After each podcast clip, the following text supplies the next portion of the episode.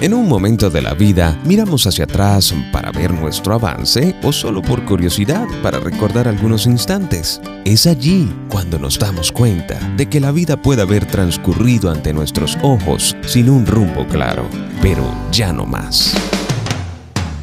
Encuentro con la vida, porque las cosas más sencillas son las más importantes de los más grandes asesinos de la relación de pareja es la comparación de la persona amada con nuestras fantasías. La verdad es que ninguna persona jamás podrá cumplir con los requisitos que esperamos de esa persona ideal que solo existe en nuestra imaginación. Encuentro con la vida. Hoy continuaremos conversando acerca de cómo rescatar nuestra vida amorosa. Les acompañaremos Eva Karina Aguilera junto al pastor y psicólogo Álvaro Rea.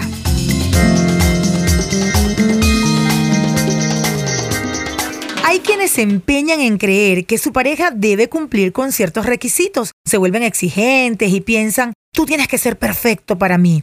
¿Cuál es el peligro que corren quienes piensan de esa manera? Es otra de esas tontas actitudes que pueden hundir tu vida amorosa. Algunas personas se sienten atraídas hacia alguien que posee una cualidad que les llama la atención. Esa persona o cualidad se convierte en el parámetro con el cual comparan a su cónyuge quien no cumple con los requisitos en esa área. Es así como nuestro vínculo con la persona real, nuestro cónyuge, involucra todas las inevitables imperfecciones, conflictos, egoísmo y demás defectos de esa persona. Podemos decir que la comparación de la persona amada con nuestra fantasía es una asesina de la relación. La verdad es que una persona real jamás podrá cumplir con los requisitos de nuestra persona de fantasía. Y aunque la persona idealizada sea una persona real, la fantasía de estar con ella está muy lejos de ser lo que imaginamos como ideal. Es decir, cuando alguien se enamora, por ejemplo, en un romance de oficina, puede pensar que esa compañera de trabajo de quien se ha enamorado va a satisfacer todas y cada una de sus necesidades, pero no es así. Si se disponen luego a vivir juntos, van a encontrar muchos problemas en el camino. Y vemos evidencia de esto en las altas tasas de divorcios de quienes se casan por segunda vez. La gente piensa que si tan solo pudiese encontrar a alguien mejor, podría enamorarse de verdad. La verdad es que aquello con lo que fantasean no existe y la comparación con frecuencia inhibe su capacidad de amar a la persona con la que sí están. Es por eso que algunas mujeres se decepcionan en el matrimonio cuando piensan, ese hombre no es ese príncipe azul que yo quería. Así es. Si vas tras una fantasía, detestarás la realidad. Al respecto, Pablo dice, cuando yo era niño, hablaba como niño, pensaba como niño, juzgaba como niño, mas cuando ya fui hombre, dejé lo que era de niño. Primera de Corintios 13:11. Cuando se es niño, uno puede soñar con el compañero perfecto, un príncipe o princesa sin defectos.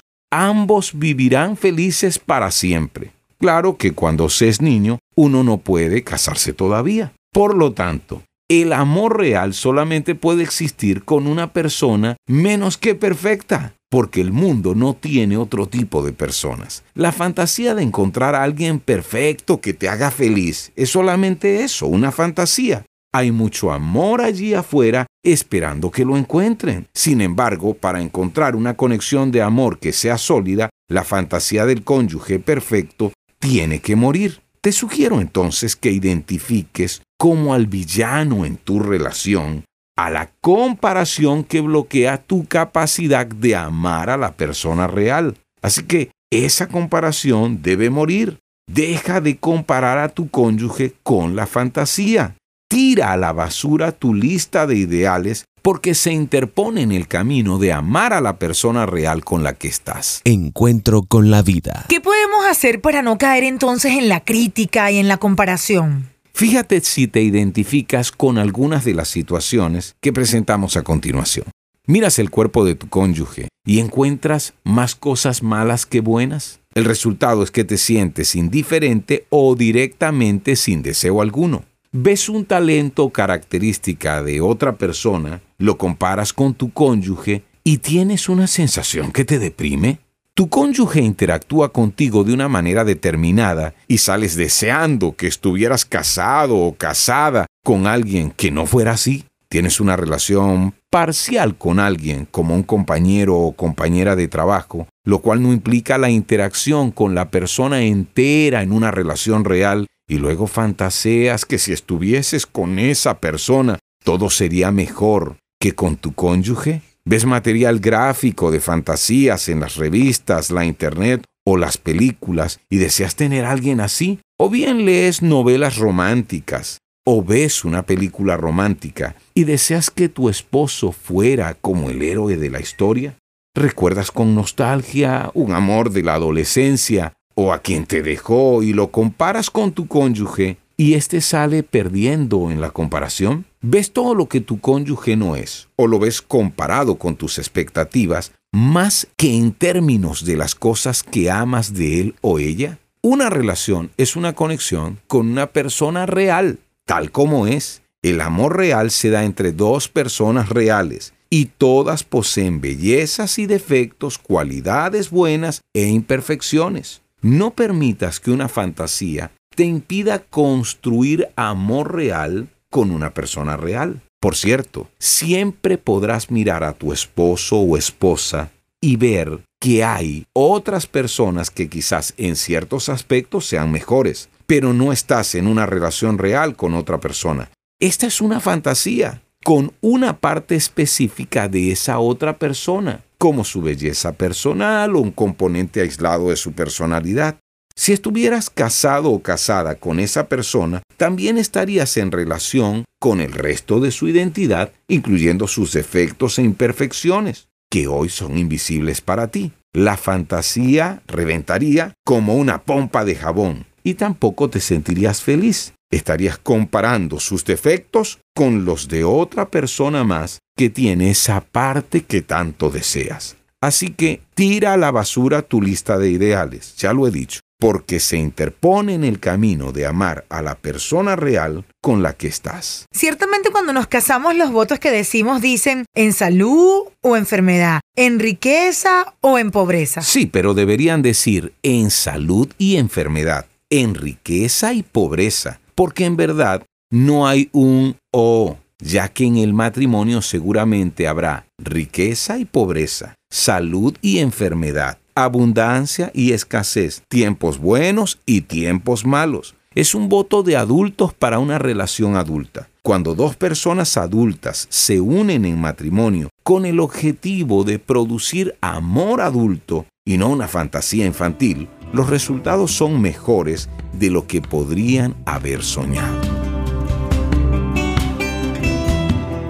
Cuando las parejas aceptan sus necesidades y debilidades mutuas y se ayudan a crecer, avanzan por el camino hacia el rescate de su relación.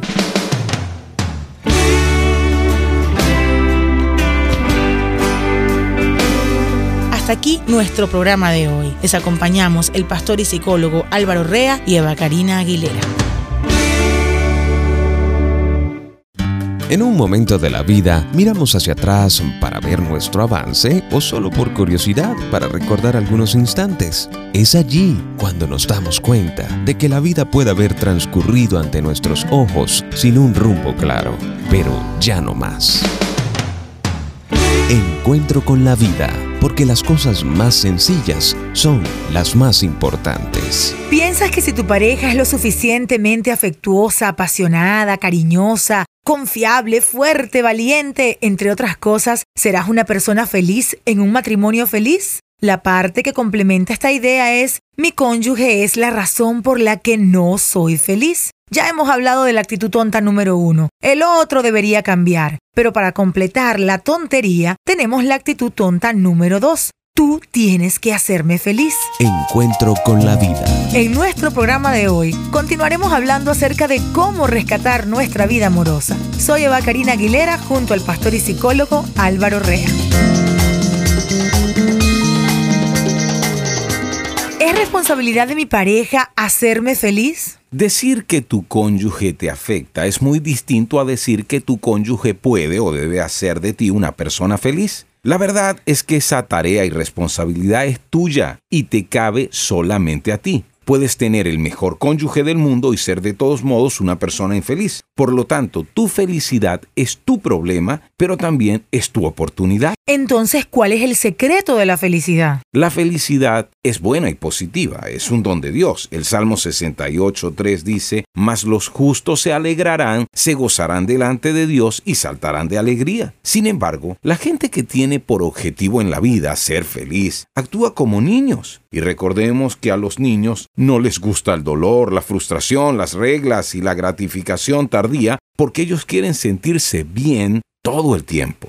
Cuando dos personas incompletas se casan esperando fusionar sus puntos fuertes para compensar sus debilidades, el resultado no es la felicidad que esperan. De hecho, lo que sucede es que cada una de las partes lamentablemente comienza a pedir del otro justamente lo que el otro no posee. El problema está en que se establecen expectativas erróneas en el comienzo a causa de que se aplicó la fórmula equivocada. ¿Cuál sería la fórmula correcta? Cuando tomamos una persona completa y multiplicamos sus puntos fuertes por la persona completa, obtenemos una relación mutua unificada increíblemente fuerte. El problema es que cuando multiplicamos media persona por media persona, lo que obtenemos es la cuarta porción de una persona.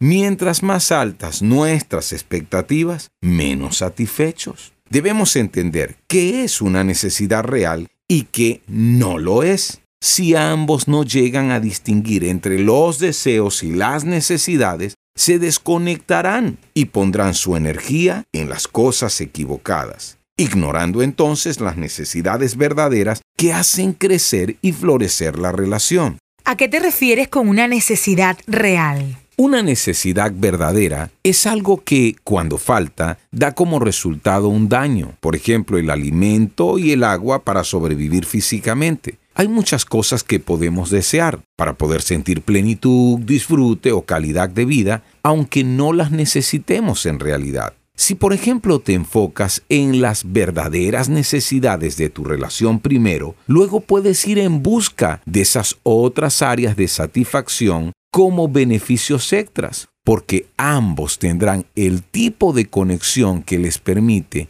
crecer a niveles más grandes. ¿Cuáles serían nuestras necesidades matrimoniales reales? Estas necesidades son, por ejemplo, compromiso. Necesitamos saber que el amor de nuestro cónyuge no se irá. Visión compartida, la igualdad valora la contribución, el talento, las ideas, los dones, los puntos de vista y la singularidad de cada uno de los componentes de la pareja. Por eso la visión compartida es, quiero que tú alcances tus sueños y qué bueno que tú me ayudas a alcanzar los míos. Otra necesidad esencial en el matrimonio es la confianza. Esto es el respeto por la verdad y tener límites saludables. También la comunicación, expresar nuestros límites y comunicarnos en amor cuando algo malo suceda. Crecimiento personal y espiritual es también otra necesidad. Significa liberarnos del resentimiento a través del perdón a fin de crecer en nuestra relación con Dios y otras personas. También aprender a resolver conflictos. Conexión emocional y afectiva esta es otra necesidad, porque los seres humanos necesitamos que nos toquen, nos abracen, nos acaricien, nos den contacto emocional significativo. El romance es indispensable. Igualmente la expresión física y sexual. La plenitud sexual forma gran parte del designio de Dios de ser una sola carne. Por eso es una necesidad entre los dos que están casados. Encuentro con la vida. Si mi matrimonio no puede hacerme feliz, ¿cómo lo logro entonces? Debes poner el crecimiento por delante del matrimonio. Es decir, quitemos la presión del matrimonio. No pidas del matrimonio lo que solamente puede darte el crecimiento personal. Se requiere la intención de madurar para dejar atrás lo que te impide llegar a ser la persona completa y plena que necesitas ser. Como si alguien me apoya en aprender a hablar inglés, pero yo no lo he convertido en prioridad y no trabajo lo suficiente en eso. ¿Será que voy a culpar a la otra persona que me motiva y me quiere apoyar para que yo aprenda el inglés? No puedo culparle a la otra si no me comprometo. Recuerda, la gente que madura crea matrimonios que maduran y los que no maduran suelen ver a sus cónyuges como fuentes que deben brindarles aquello que no están obteniendo. El matrimonio tiene que ver con dos adultos que se aman, que crecen, que fracasan y que se perdonan juntos. Cuando uno se convierte en el padre y el otro en el hijo, que depende, nadie se beneficia. ¿Cómo inicio ese matrimonio que crezca? Pregúntense mutuamente si el matrimonio está cargando el peso de la fantasía de la felicidad. ¿Están culpándose mutuamente por su infelicidad? Comprométanse con un proceso de crecimiento. Sean compañeros de crecimiento para el otro. Acepta a tu cónyuge como una persona incompleta, del mismo modo que Dios te ha aceptado a ti. Mira las áreas en las que tú no eres una persona completa antes de concentrarte en el estado incompleto del otro conviértanse en mutuos agentes alentadores de cambio en las áreas de crecimiento que necesitan. Concéntrense primero en las cosas importantes y sobre todo sean pacientes para avanzar. Pregunta a tu cónyuge el aspecto de tu forma de ser que más le decepciona y busca ayuda para cambiar. Pero al mismo tiempo exprésale a tu cónyuge tres de sus cualidades que más valor han agregado a la relación y decide imitarle en ello. Como pareja, decidan que ambos encontrarán maneras de enfrentar su propia infelicidad y vacío. Hay muchos recursos disponibles como libros, seminarios y consejería profesional. Lo importante es comprometerse con el crecimiento personal y espiritual que llevará tiempo, energía, esfuerzo y probablemente también la ayuda de terceros.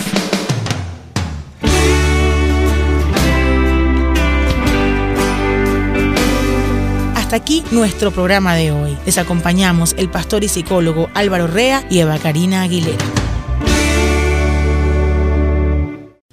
En un momento de la vida, miramos hacia atrás para ver nuestro avance o solo por curiosidad para recordar algunos instantes. Es allí cuando nos damos cuenta de que la vida puede haber transcurrido ante nuestros ojos sin un rumbo claro, pero ya no más. Encuentro con la vida porque las cosas más sencillas son las más importantes. Cuando les pregunto a algunas parejas amigas las razones por las cuales se casaron, me responden, estábamos enamorados, nos atraíamos físicamente, ya era la hora de casarnos porque me iba a dejar el tren, porque nuestros padres nos dijeron que nos casáramos, en fin, porque casarse era el paso a seguir y parecía el paso correcto. Sin embargo, algunos matrimonios experimentan en su vida amorosa la sensación de ahogo, de que las cosas no van tan bien como debieran y les gustaría que su matrimonio fuera más íntimo, más apasionado y lleno de amor. Encuentro con la vida. En nuestro programa de hoy comenzaremos una serie de varios capítulos donde hablaremos de cómo rescatar su vida amorosa, cómo recuperar la pasión y la intimidad que creían perdida para siempre y definitivamente qué podemos hacer para inyectarle vida a nuestro matrimonio. Soy Eva Karina Aguilera junto al pastor y psicólogo Álvaro Rea.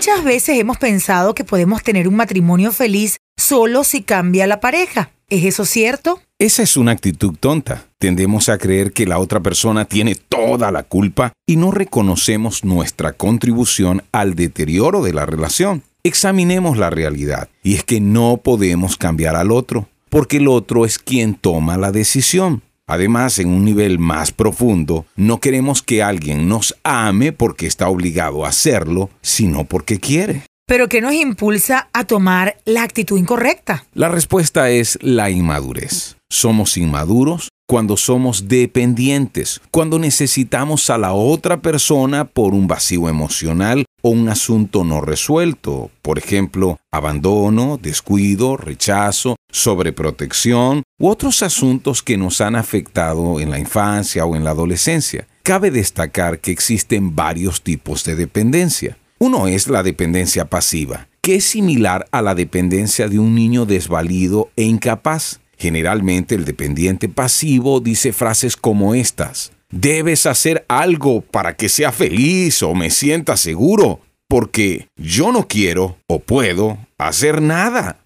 Este tipo de persona se cruza de brazos y no toma iniciativa en la relación de pareja. Luego está la dependencia activa. Una palabra para describir a los dependientes activos es control. Por ejemplo, dicen, debes hacer algo para que sea feliz o me sienta seguro, o yo te obligo a hacerlo. El controlador empuja y no entiende que el diseño de Dios es autocontrol, no control sobre los demás. El inmaduro intenta que el otro haga las cosas a su modo, usando la intimidación, la agresividad, la manipulación o la culpa. Por lo tanto, su pareja no se siente libre y quien no es libre no puede amar. También hay que mencionar la independencia. Es la inmadurez de un niño o adolescente egoísta que siente desapego. Es como si dijera, no me importas tú, el independiente físicamente está presente, pero emocionalmente está a kilómetros de distancia. Busca esa distancia mental para comprometerse en otra cosa, haciendo que el otro se sienta solo y desconectado.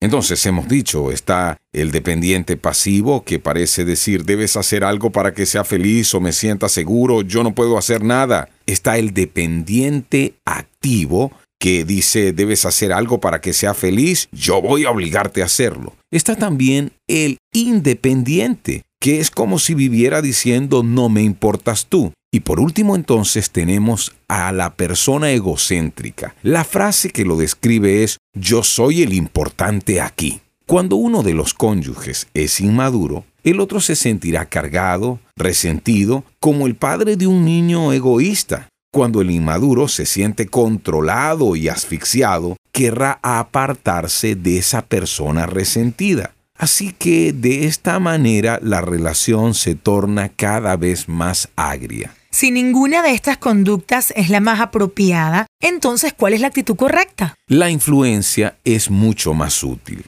El amor maduro es interdependencia. Por un lado, la dependencia como problema dice, te necesito para sobrevivir, para ser feliz, para no estar en soledad, para sentirme bien. En cambio, la interdependencia dice, te necesito para que seas mi compañía amorosa, para que estés conmigo como yo lo estaré contigo, para que me ayudes a crecer. Los adultos dependen de los adultos mutuamente. Caminan juntos como compañeros de la vida y del crecimiento. Ya cada uno no tiene la responsabilidad principal de la felicidad o la seguridad del otro adulto. Recuerda, el matrimonio está compuesto de compañeros que dependen mutuamente entre sí como iguales y no como alguien necesitado que depende de que otro le provea. Y aunque hay momentos y situaciones en la vida en que verdaderamente dependemos de los demás, por ejemplo en una crisis o problemas de salud o situaciones emocionales difíciles o catástrofes económicas, cada uno sigue siendo responsable de su propia vida y bienestar, que es muy distinto de la responsabilidad agregada de un padre por su hijo. Definitivamente el matrimonio no funciona de esta forma. Encuentro con la vida. Si somos entonces interdependientes, ¿correcto? Entonces, ¿sacaremos nuestro matrimonio a flote? Si tomas la actitud correcta, o como yo le llamo, el procedimiento de rescate, y te dices, yo iniciaré el cambio en mi propia vida, entonces tu capacidad para amar, dar gracia, mejorar la comunicación y poder hablar con sinceridad y resolver problemas también mejorará. Los matrimonios que crecen están conformados por personas que crecen. Y nada ayuda más a una relación que el hecho de examinarnos y ver nuestro bagaje, es decir, esa maleta, ese equipaje emocional, nuestros efectos, nuestras debilidades y nuestras penas que requieren ser resueltas. Así que comienza por ti mismo, por ti misma que ahora me oyes, porque es la mejor manera de lograr lo que buscas. La Biblia lo explica en términos de ser una persona de luz. Marcos 5:16 expresa estas palabras de Jesús. Así alumbre vuestra luz delante de los hombres, para que vean vuestras buenas obras y glorifiquen a vuestro Padre que está en los cielos. Tú puedes tomar la iniciativa de ser una persona de luz y la respuesta de tu cónyuge será glorificar a Dios por eso. ¿Y qué pasa si el otro no quiere hacer lo mismo que yo? Puede suceder y sucede. Pero tu ejemplo, tu forma de relacionarte, afectará profundamente tu relación y al otro para bien. Darás libertad al otro para que pueda rescatarse a sí mismo. Háblale, hazle saber que le amas y que el crecimiento de ambos como pareja te importa. La presión saludable, la iniciativa de cambio y el ejemplo, a eso me refiero, produce crecimiento y salud. Quizás no veas resultados instantáneos y eso está bien. Los antibióticos tampoco resultan instantáneamente. Con el tiempo puedes ver mejoras en tu relación de pareja en cuanto a motivación en tu cónyuge. Comienza por tomar decisiones saludables y de crecimiento en tu propia vida. Comienza por conocerte a ti mismo, a ti misma, a los demás y a Dios de manera más profunda. Quizás pienses, nada puede cambiar hasta que el otro no quiera cambiar. Afortunadamente eso no es cierto. Hay mucho que puedes hacer por tu propia cuenta para ayudar y cambiar. Te recomiendo para iniciar tu propio cambio que hables sobre los problemas que los están distanciando haciéndose cada uno responsable por la manera como contribuye a ese distanciamiento. También te recomiendo que busques consejo para identificar y cambiar patrones de inmadurez que afectan la relación. Intégrate a sí mismo en un grupo de apoyo para recibir aceptación y corrección confrontación honesta y motivación para el cambio. Grupos de apoyo como cómo controlar la ira, como matrimonios para toda la vida, matrimonios sobre la roca o grupos como conceptos financieros nos ayudan a hablar acerca de nosotros mismos y de asuntos que requieren ser resueltos.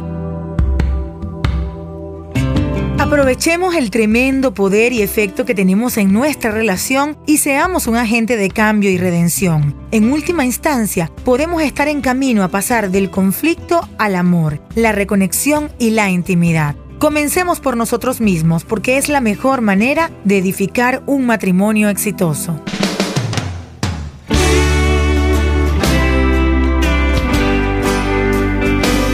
Hasta aquí nuestro programa de hoy. Les acompañamos el pastor y psicólogo Álvaro Rea y Eva Karina Aguilera.